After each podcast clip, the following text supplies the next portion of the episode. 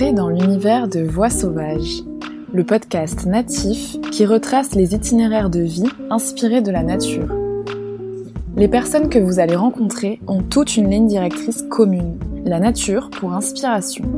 Artistes, alchimistes, guérisseurs, explorateurs, rêveurs, mais avant tout architectes de leur propre vie, chacun puise son inspiration dans l'essence même des plantes, de la forêt, de l'océan et de toute la richesse que nous offre notre mère la Terre.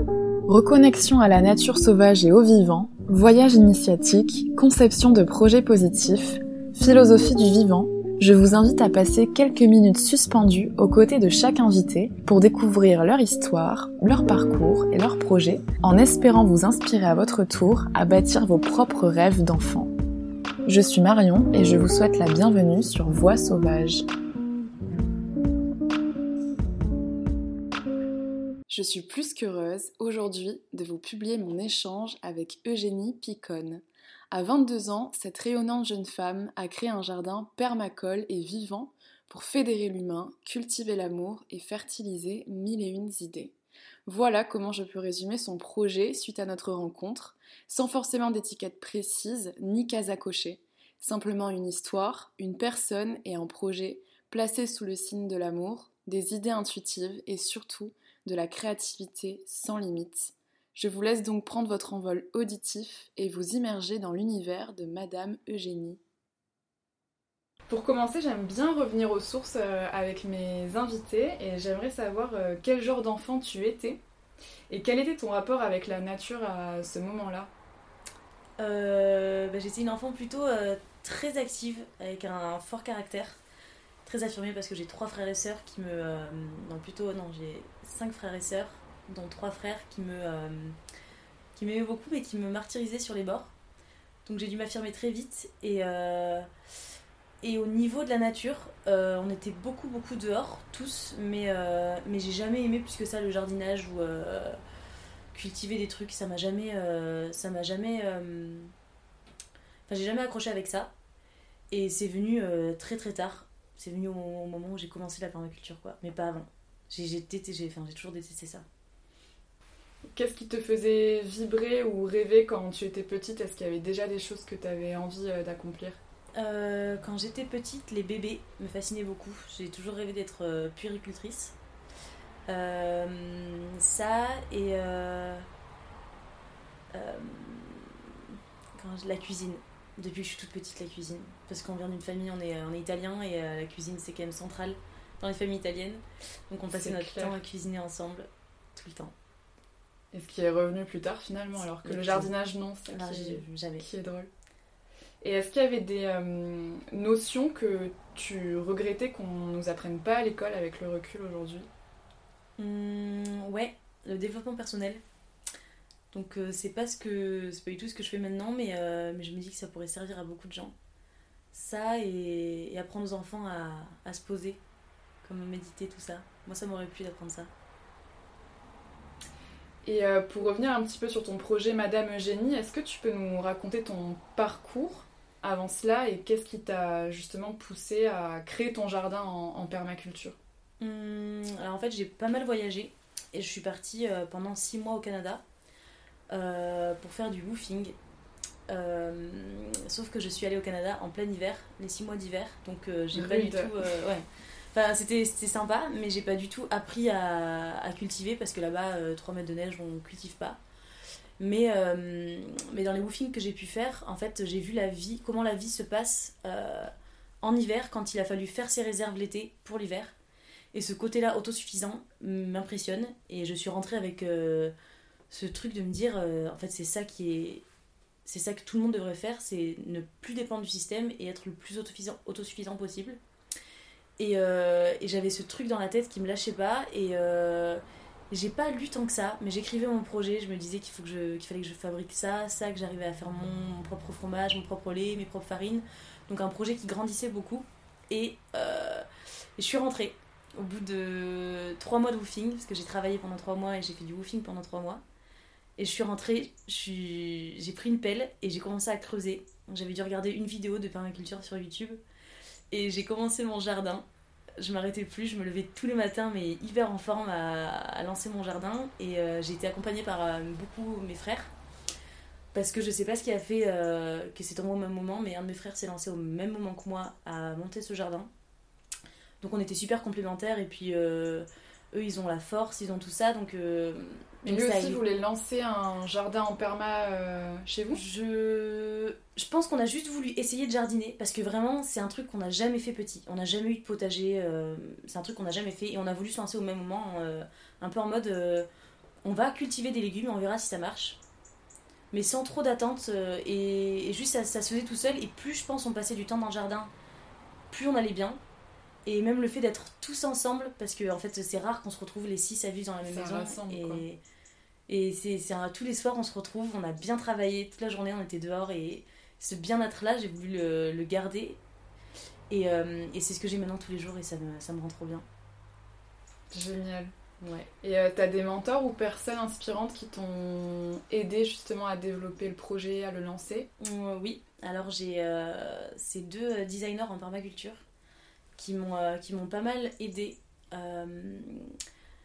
Euh, il s'appelle Louis-Romain Plumereau. Je connais. Et elle, elle s'appelle. Euh, j'ai plus son prénom. J'ai plus son prénom alors que je l'adore.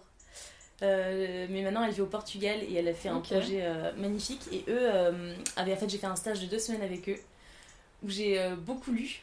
En fait, je faisais rien d'autre que lire. Mais, mais c'est. J'aurais jamais lu ces livres si on m'avait pas forcé à les lire en quelque sorte. Et en fait, il m'a fallu juste ça pour me lancer. Et, euh, C'était la première étape avant. Euh, lire trois livres euh, Introduction à la permaculture de Bill Mollison et Permaculture 1, Permaculture 2. Et j'ai lu ça et j'ai commencé. Et le confinement est tombé au bon moment parce que j'ai plus besoin de travailler et j'étais tous les jours dans mon jardin avec des bouffeurs, aidés, beaucoup aidés. Et ça s'est lancé, mais en, un an, j'avais déjà une production incroyable et j'étais j'étais bluffée par le système. Donc voilà, et maintenant j'en suis là, je m'arrête plus. J'avais fait aussi une initiation en permaculture avec Louis Romain chez. Euh... Charlotte Bachet Au Moulin de Bassilour Non, c'était chez Renaud, qui est un des cofondateurs de l'association où je travaille, la Water Family. Ok. Et euh, donc c'était à Navarinx. Ok. Et euh, on est venu euh, un week-end et il nous a fait un petit peu bah, donner les bases de la mhm. permaculture, la philosophie de la permaculture. Bill Mollison nous en a parlé des livres qu'il nous a recommandés. Et il nous disait euh, la première chose à faire en permaculture, c'est juste euh, observer mhm. et rien faire. Et euh, j'ai trouvé ça super inspirant. Et il a une façon, de, je trouve, de, de communiquer sa philosophie et ses connaissances là-dessus qui sont hyper inspirantes et qui vont au-delà juste du, du, jardin, je trouve, mhm. juste du sol. Il quoi. beaucoup. Il sait beaucoup, beaucoup de choses. Et c'est très poussé ce qu'il fait. Et euh, ouais, j'en suis pas là, mais, euh, mais ouais, ce, ce gars-là, il est quand même super. Et il t'accompagne euh, encore aujourd'hui? Si j'ai des questions, il est là, il est présent, il répond. Et, et même moi, je pense que quand j'ai des petits, des petits coups de qu'est-ce que je fais maintenant, je sais plus, je sais plus quoi faire ou j'ai pas de solution pour ce problème-là dans le jardin, il a la réponse. Et c'est ça qui est super avec ce genre de personnes. C'est les gens qui ont les réponses. Toujours disponible, quoi. Euh, et, justement, quels sont les principaux challenges qui ont croisé ta route euh, sur ce projet et comment tu bah, as réussi à, passer outre, à euh, Alors, j'ai pas eu vraiment beaucoup de challenges et je pense que c'est dû à mon caractère parce que en fait, je suis pas du tout perfectionniste et je suis très. bah, c'est là, c'est comme ça, ça marche pas, je laisse faire. Donc, quand un arbre est malade, malheureusement, je le laisse tomber malade, mais je remarque qu'en général, il reprend vie tout seul. Donc au niveau de, de ça, ben, euh, j'ai jamais de problème. Tout est fluide tout le temps. Même euh, je croise plein de gens qui, euh, qui, ont des problèmes de limaces dans leur potager. Moi j'ai pas une limace. Du coup, mais tu as des poules. mais j'ai des poules. Oui, les seuls problèmes que je peux rencontrer, c'est les poules qui s'échappent. Parce que une fois que mon jardin, une fois que j'ai bien travaillé, j'ai pris la journée entière à, à, remettre mon jardin bien en place, tout propre. Il suffit qu'une poule s'échappe et le jardin est ravagé. Mais mis à part ça, euh, en fait, je le vois comme un bénéfice parce que ça retourne la terre, ça mélange toutes les matières organiques ensemble. Donc, euh, donc moi, je repasse derrière et le jardin est encore mieux qu'avant. Donc en fait, euh, j'ai jamais de problème. Mais ça, c'est le fait de justement, je fais rien et je laisse faire. C'est quelque chose que tu as appris dans ces livres-là ou qui est que intuitivement en fait Je pense intuitivement. Ouais. Je, enfin je, puis c'est aussi des fois par manque de temps parce que je fais plein de trucs différents Et, euh, et des fois, j'oublie de faire ça et je vois qu'en fait, en le laissant, ça pose pas de problème.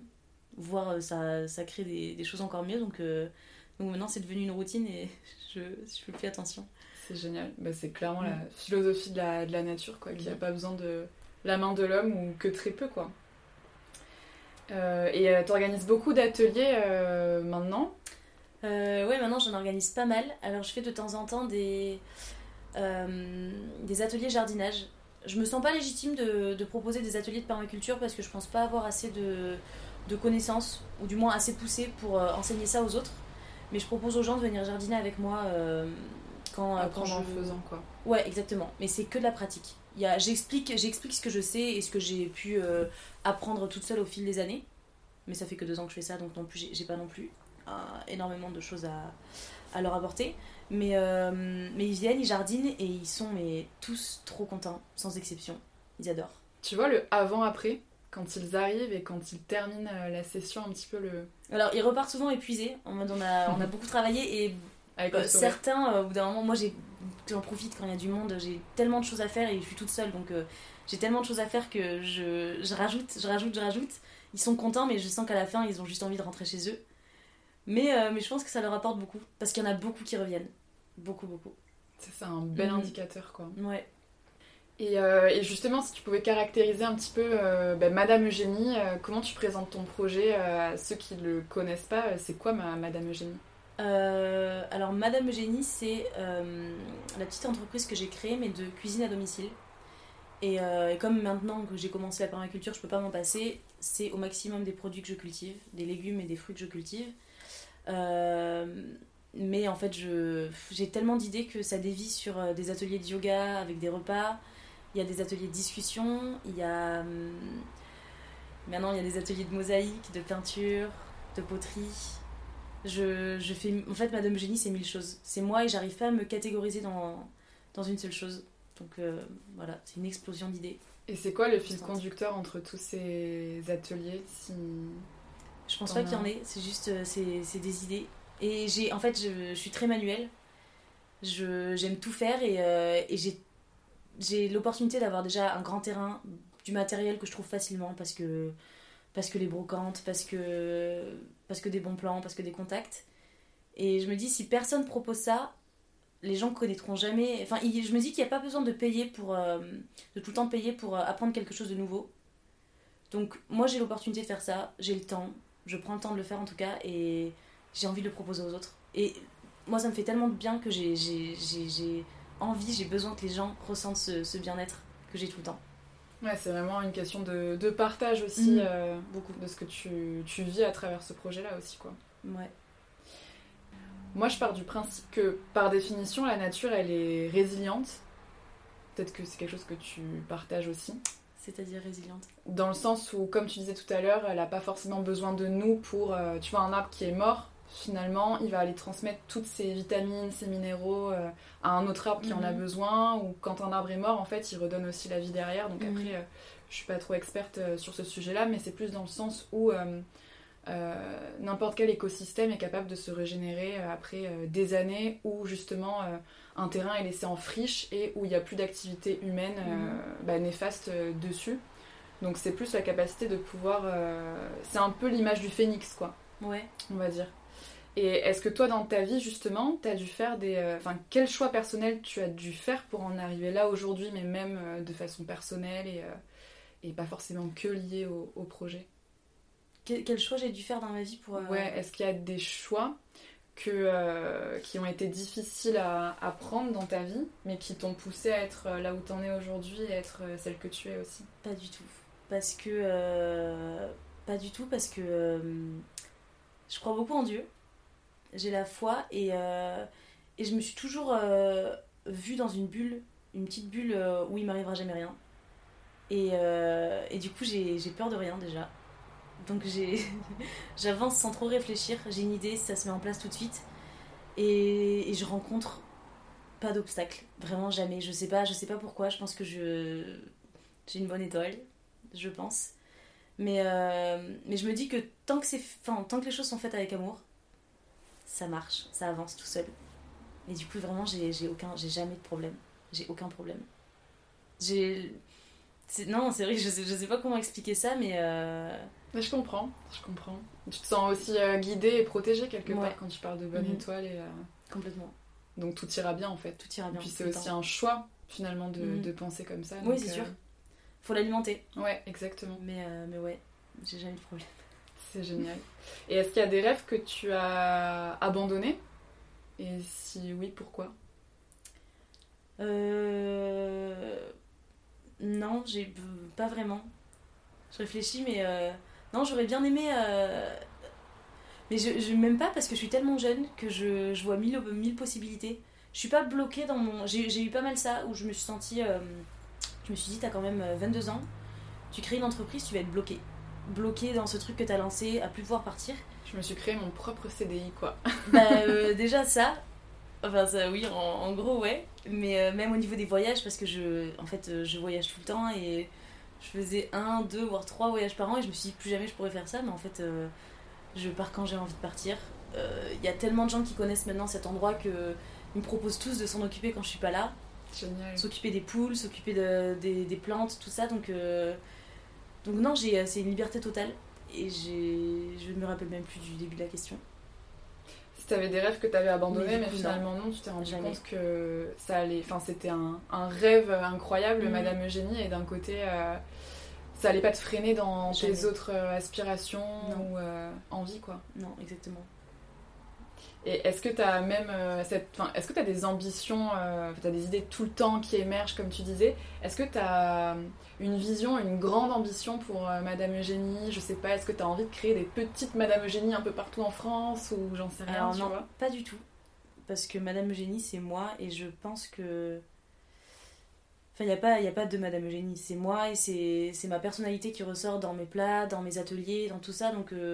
Il n'y aura pas plein de Madame Eugénie, mais j'aimerais bien, euh, c'est ce que je suis en train de faire en ce moment, j'essaie de trouver une maison, un terrain, pour, euh, pour changer d'endroit et avoir euh, mon propre endroit dans lequel je peux faire tout ce que je veux, avec beaucoup d'espace. Coucou le tiers-lieu mhm. Exactement. Et bah, j'ai même visité une maison ce matin. Génial. Et donc je commence. Et, et dans l'idée, ce serait. Bah, je lance un deuxième projet en parallèle avec une amie qui s'appelle Pauline, qui est masseuse. On lance des retraites d'art euh, des retraites créatives avec euh, de la musique, de la poterie, de la peinture, des massages, de la cuisine. Et donc l'idée ce serait d'avoir ma propre maison avec une grande salle, plein de chambres et accueillir du monde euh, pour des retraites, pour que les gens puissent juste laisser sortir ce qu'ils ont à l'intérieur, sans, sans barrière, sans règles. Donc c'est un travail pour beaucoup de gens. Moi j'avoue que je fais ça assez naturellement, j'ai, pas, pas de limite. Mais si je peux, je peux aider les gens à arriver à ce stade-là, ce serait, ce serait génial. Ce serait trop bien. Et est-ce que euh, il y a une leçon de vie ou des leçons de vie que la nature euh, t'a enseigné Je pense que si, euh, si une graine est semée avec beaucoup d'amour, ça, ça prendra. Ça prendra et ça peut devenir, très grand. Tant que, c'est, tant que tout est fait avec amour, ça marche. Mais même au niveau de... C'est bête, mais au niveau de mes poules, si j'oublie de les nourrir ou si j'y pense pas dans la journée, si j'en prends pas soin, elles pondent pas. Et là en ce moment, bah, j'ai tellement de choses qu'elles pondent pas. Parce que, parce que je m'en occupe pas bien. Alors que euh, j'ai des chèvres. Les chèvres, bah, elles sont en liberté totale, donc euh, je m'en occupe pas vraiment. Et là, euh, il y a eu un accident par exemple avec le petit chevreau. Je suis toute la journée avec eux. Et ben c'est devenu comme mes enfants. Je suis, c'est hyper fusionnel. Et, et c'est très bizarre, mais je pense que si on fait les choses avec beaucoup d'amour et qu'on donne de l'amour, ça fonctionne. Et est-ce que tu penses que la nature nous envoie des messages pour qu'on apprenne à l'écouter? Euh, alors je pense que oui, mais alors de là en, en ressortir, faudrait que faudrait que tu passes une semaine avec moi pour, euh, pour apprendre tout seul. mais je pense que oui, elle, elle, en donne tous les jours. Mais de là à dire euh, quoi comme ça, je. Il n'y a peut-être pas forcément de mots aussi à poser dessus. Mm. Et justement, je te, je te, pose pas mal de questions autour de bah, ton projet et la nature en général. Est-ce que toi, tu aurais une question à, à, poser à la nature si elle, avait une voix orale? Je regarde mon jardin parce que je suis sûre qu'il est en train de, me donner la réponse. Ben, tu vois, je. Il y a beaucoup de gens qui me demandent euh, T'as fait une analyse du sol T'as fait tout ça avant de commencer? Et euh, moi, Louis Romain m'a appris que le sol, s'il a besoin de quelque chose, il va le créer. Et c'est bizarre, mais euh, par exemple, le sol, s'il a besoin d'azote, il y a du trèfle qui va pousser à cet endroit. J'espère que je dis pas n'importe quoi, mais Non, moi, c'est ce que j'ai compris quand il Ouais, m'a les dit ça. plantes indicatrices, quoi. Bah, c'est ça, il m'a dit là, s'il y a de l'azote, c'est que, euh, c'est que le sol en avait besoin et c'est pour ça que ça a poussé là. Non, là, s'il y avait du trèfle, c'est voilà, bon, c'est dans ce sens-là que je voulais le dire. Et euh, ouais, je me demande si elle, a be- si elle a vraiment besoin qu'on s'occupe d'elle. Parce que je me dis que de temps en temps, ce serait. euh, Je pense qu'elle en a besoin comme n'importe qui. Comme un humain a besoin de, de soutien, une épaule pour euh, s'épauler. Et je, je pense qu'elle a besoin de nous d'un côté. J'en sais rien, mais j'aimerais bien savoir si, euh, si c'est le cas. Parce qu'elle se débrouille toute seule, bien sûr, on la laisse comme ça, ça pousse, ça, ça crée son propre écosystème, mais euh, n'empêche que quand il y a la main de l'homme qui s'y met, il y a plus d'espèces qui arrivent. On lui donne quand même, c'est quand même beaucoup de cadeaux qu'on lui fait. On plante plein de choses, on permet à quelques animaux d'être là, donc euh, je me demande si. je me demande si la nature est reconnaissante qu'on qu'on soit là des fois pour, pour lui donner des petits cadeaux, un petit coup de main. dé- Déjà, de base, je me dis, euh, nous-mêmes humains, à la base, on fait partie de cet écosystème-là, tu vois. Donc rien Ouais, que ça, ça veut vrai. dire que quelque part, on est forcément utile à elle, puisque... euh, Enfin, utile pour elle, puisque Non, c'est sûr. dans un écosystème, euh, j'ai pas la définition en tête, mais c'est que tout le monde se répond à euh, se répond ensemble et interagit ensemble et fait que ça fonctionne et c'est c'est sûr. c'est un cercle, un cycle, mais euh, Et je dis ça dans le sens où il y a beaucoup de gens qui disent la nature n'a pas besoin de nous, on pourrait partir, elle serait bien mieux sans nous, mais en fait je suis pas convaincue. Mm. Maintenant, maintenant que tu poses la question, j'y avais jamais pensé, mais maintenant que tu poses la question, ça me, ça me paraît évident qu'en fait on, on s'apporte mutuellement. c'est juste qu'on a peut-être perdu aussi euh, la bienveillance qu'on a en fait de, de base, tu vois, intuitivement avec elle et euh, Ouais, c'est possible. se perd un petit peu dans le, le tumulte euh, de ces vies modernes en fait, mais Mhm. qu'à la base, euh, oui, Ouais, je, crois aussi en ça. Et quelles sont les valeurs qui t'animent aujourd'hui et qui te permettent euh, d'aller de l'avant euh, chaque matin? Euh, les valeurs, je l'ai déjà dit 20 fois, mais l'amour. Parce que c'est là depuis, depuis pas longtemps. Je fais de plus en plus les choses avec mon cœur. Et je donne beaucoup de ma personne. Et, et ça me, bizarrement, ça me demande aucun effort. Et ça m'apporte m'apporte beaucoup. Donc rester dans l'amour au maximum. Et, euh, et éviter d'alimenter ce qui est mauvais. Parce que j'ai lu un livre récemment qui était hyper inspirant. Et en fait, euh, j'ai même recopié tout ce qu'il disait de, C'était lequel? C'est euh, L'âme du monde. Donc je sais plus de qui. Mais, mais ouais, il disait ça, de pas alimenter ce qui est mauvais et d'alimenter ce qui est bon. Et, et c'est peut-être avec cette philosophie-là que je me sens dans une bulle de protection, une bulle d'amour. Donc ouais, juste ça. Juste ça. Et tu disais au début que c'est là depuis pas longtemps, cette valeur de l'amour Depuis que, bah, bizarrement, je me suis reconnectée à. Je disais que j'avais la foi, mais en fait, on... je m'y suis reconnectée moi toute seule récemment, alors que j'ai été à la messe. On m'a forcé à aller à la messe quand j'étais petite. Un peu forcée à croire en Dieu. Et en fait, euh, jusqu'au moment où ça lâche, parce que faire les choses sous la pression, sous la force, euh, c'est pas une bonne solution. Et je suis repartie de moi-même, je le savais, hein, que ça allait revenir un jour ou l'autre. Et bizarrement, tous mes frères et sœurs, c'est un peu pareil en ce moment. Et, euh, et ouais, je suis. euh, en fait, je me suis- il y a des moments où j'ai eu. euh, c'est vrai que maintenant que tu le dis, enfin, que tu poses la question de si j'ai eu des, si j'ai rencontré des problèmes, il y a des moments où je me suis dit, j'aimerais tellement avoir une épaule sur laquelle je peux me poser. Parce que je porte beaucoup. Parce que monter un truc, c'est, monter une entreprise, c'est, À 22 ans. c'est beaucoup de travail. Ouais. Et des fois, je me suis dit, seulement je peux me reposer sur, sur cette personne ou quelqu'un qui pourrait m'aider. Et surtout, je me suis, euh, je me suis dit ça vis-à-vis de mes frères. Parce que un frère, c'est. Enfin, moi, je les vois comme. euh, ils, sont, ils peuvent tout faire, quoi. Et je- des fois, j'étais là, bah, si seulement il aurait pu m'aider à faire ça, ça m'aurait fait du bien. Et en fait, je suis portée par, par Dieu. Enfin, moi, je le vois comme ça. Donc, euh, j'ai besoin de mes frères, mais, mais de tout, même s'ils sont pas là, il y a Dieu, quoi. Donc, je peux me reposer sur lui. Et ça va. Et Ça ça, te donne aussi la, la force en plus force. euh, qui est au fond de toi et qui, qui jaillit au moment où t'en as le plus besoin. quoi. Mm, carrément. Carrément. Et qu'est-ce qui te fait euh, te sentir libre? Euh, Qu'est-ce qui me fait me sentir libre? Parce que je suis libre, ça c'est sûr. Bah, décider pour moi, n'être, enfin surtout être sous, la, sous les règles de personne, être maître de, ce que je fais, ça, ça me rend libre. Ouais. Le moindre, le, mo- le moindre travail que je fais enfin, pour quelqu'un, ça me, ça me déprime.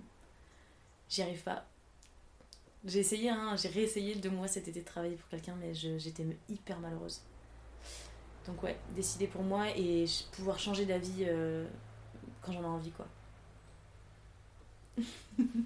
Bah, Merci beaucoup Eugénie pour cet échange euh, Super inspirant. Et si on a envie de te suivre, euh, on peut te suivre où? Est-ce que tu as des prochaines actualités aussi Alors pour me suivre, il y a Instagram où je poste pas mal de choses que je fais.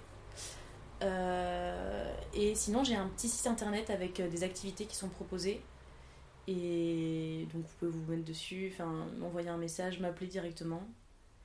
Et il y aura dès 2022 du coup des retraites créatives avec de la poterie, de la teinture, peut-être des ateliers jardinage, des ateliers de cuisine, plein de choses. Et ça, ce sera euh, lancé euh, dès l'année prochaine. Et tout ça à Arkang Arkang ou alors dans des maisons euh, au Pays Basque. Mais pour l'instant, ouais, ça va rester autour de ce petit jardin. Merci beaucoup d'avoir partagé cet échange inspirant avec nous. Vous l'aurez compris, restez bien connectés à Eugénie si vous souhaitez vivre l'expérience créative sans limite et toujours en harmonie avec la nature. Voix sauvage est un podcast fait maison, alors si vous souhaitez soutenir le projet, n'hésitez pas à me laisser votre avis sur votre plateforme d'écoute et à venir discuter sur Instagram voixsauvage.podcast. À très bientôt dans un nouvel épisode.